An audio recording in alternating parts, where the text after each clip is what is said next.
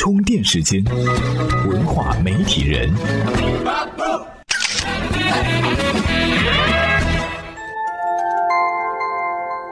媒体与内容探知世界运行的新规律，这里是喜马拉雅 FM 独家播出的文化媒体人，欢迎收听。今天呢，我们的话题非常时髦，就是现在互联网科技领域的宠儿 VR。VR 这个概念呢，在今年的热度，我们都是有目共睹的。不说炒翻天的国内，在国外，谷歌趋势的统计显示，VR 的搜索热度在过去十年一直是比较低的水平，但是在今年以来，VR 的搜索热度呈指数级增长。市场上，但凡是跟 VR 体验沾点边的上市公司，股价都大涨。不过呢，我们今天并不是来给 VR 锦上添花的，相反，我们要给它泼盆冷水。这期节目呢，我们就从互联网产业发展的角度来看看现在大火的 VR 是怎样的一个泡沫。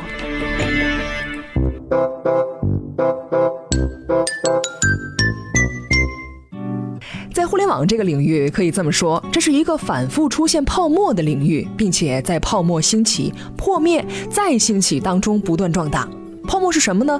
我们都知道，泡沫的本质就是供给远远超过需求，资本投入过大，短期内无法收回。如果碰上外部环境的骤然变化，资本方急于撤退，造成项目资金链崩裂。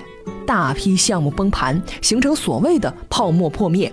泡沫也分类型，有需求推动型、供给推动型和资本推动型。先说需求推动型，就是在需求端需求切实存在。智能手机呢是一种需求推动型项目，尤其是当 iPhone 面世之后，一大波安卓手机杀入，其实市场需求是存在的。这些需求推动型的项目呢，可能会有泡沫，但泡沫有限。比如智能手机行业里的确有一些公司最终失败，项目结束。但不妨碍整个行业里一些真正厉害企业的成长。整体来说呢，即使有泡沫，整个行业呢还算理性。再说供给推动型项目，主要是供给侧的意愿。O2O 呢，其实是一种供给推动型的项目，大量的线下商家扮演的就是产品或者是服务供给的角色。至于呢，消费者是不是要用 O to O 的方式来解决自己的需求，这本身就是一个疑问句，可能成立，也可能不成立。供给推动型项目会产生较大的泡沫，泡沫会破裂，O to O 就破裂一次。历史上电商行业也经历过泡沫与泡沫破灭，电商呢也是供给推动型的项目。早期的电商货品都是本来存在的，只是通过电子商务这种方式去推销出去。供给推动型的项目一旦需求跟不上，资金链会吃紧，就会引发这个细分行业崩盘。但由于供给本身存在，一批包括运营、产品、技术等操作欠佳的项目被清洗之后，可以对剩下的优质企业进行重新估值。总之呢，供给推动型的行业泡沫过去会变得更为成熟，恢复起来也比较快。而精明的投资人呢，会在泡沫出现的时候呢观望，泡沫破灭的时候去低价超入，按照炒股的术语就叫捡皮夹子。说到捡皮夹子，充电时间的会员们呢，也经常碰到这样的事情。众多一线互联网企业和充电时间都有合作，比如说印象笔记、网易云课堂，他们就是给充电时间的会员免费提供了各种高级福利。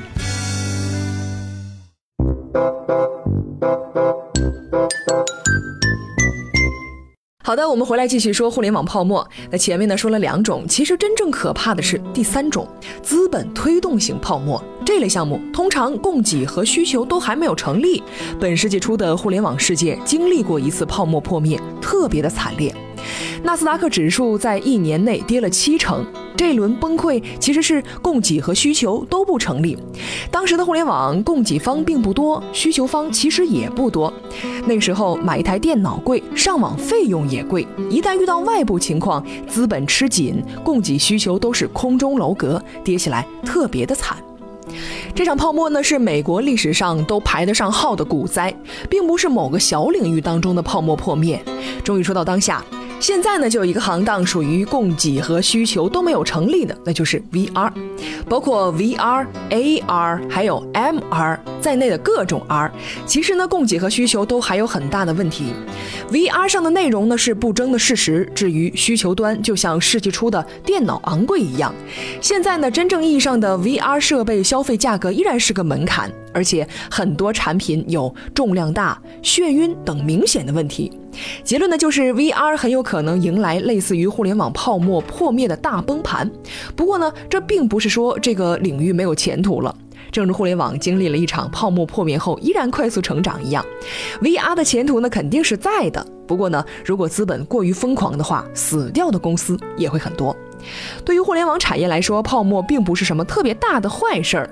互联网的行业里，风投是非常喜欢鼓吹概念的。投资逻辑就是一轮一轮的接盘，不鼓吹概念，接盘侠就很难找到。而且呢，互联网各种细分行业通常都比较时髦，时髦的东西呢，媒体比较喜欢关注。媒体又是一个特别擅长制造概念的行当，在媒体和风投的合力下，互联网很容易形成一个又一个概念，也会出现一波又一波的泡沫。泡沫有助于重新发现价值，总结经验教训，优化操作手法。没有泡沫的话，互联网产业的发展是不可想象的。